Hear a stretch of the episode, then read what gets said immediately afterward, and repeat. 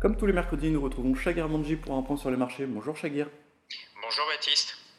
Alors cette semaine, euh, on reste dans la continuité depuis euh, six semaines avec euh, des marchés qui sont portés par les bonnes nouvelles et une très forte détente sur les taux. On va revenir un peu sur cette détente très impressionnante depuis, depuis 6-7 semaines.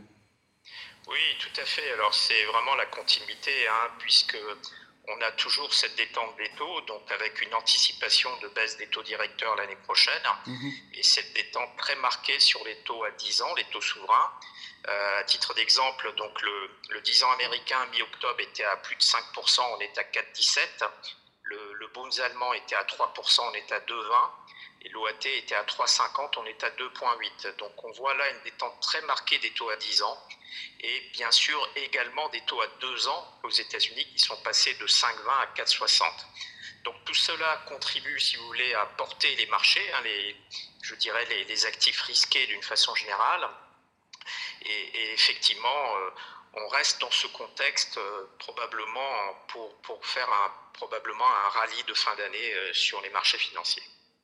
Alors est-ce qu'il n'y a pas un risque que la Fed vienne un peu tempérer tout ça, calmer le jeu en début d'année prochaine alors c'est ce qu'on pensait avec le dernier discours de, Jérôme Powell. Euh, finalement, c'était un discours, euh, je dirais, euh, mi-figue, mi-raisin, c'est-à-dire que finalement, bah, il constate également, comme les investisseurs, ce ralentissement économique et des bons chiffres d'inflation.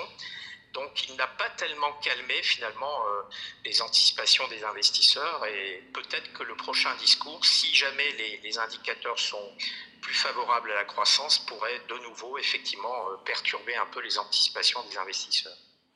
Alors on rappelle que le but premier euh, de, la Fed notamment, c'est de ramener l'inflation à, 2%. Est-ce que c'est pas un peu prématuré de, d'envisager des baisses de taux pour le premier semestre de 2024 alors qu'on n'y est pas encore à ces 2% alors c'est toute la question. Hein. Euh, effectivement, il ne faut jamais oublier que la cible des banques centrales, c'est 2% d'inflation.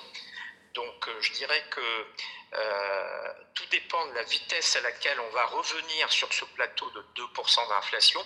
Et c'est cette vitesse qui va rythmer, je dirais, la baisse des taux directeurs l'année prochaine.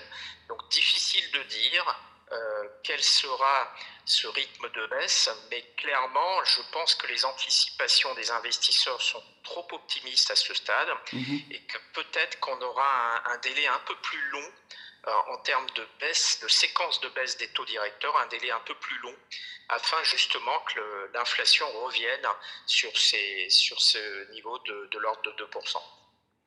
Merci beaucoup, Chagir, pour euh, ce point sur les marchés. Merci, Baptiste. Retrouvez nos podcasts sur Spotify, Apple Podcasts et sur toutes les plateformes d'écoute.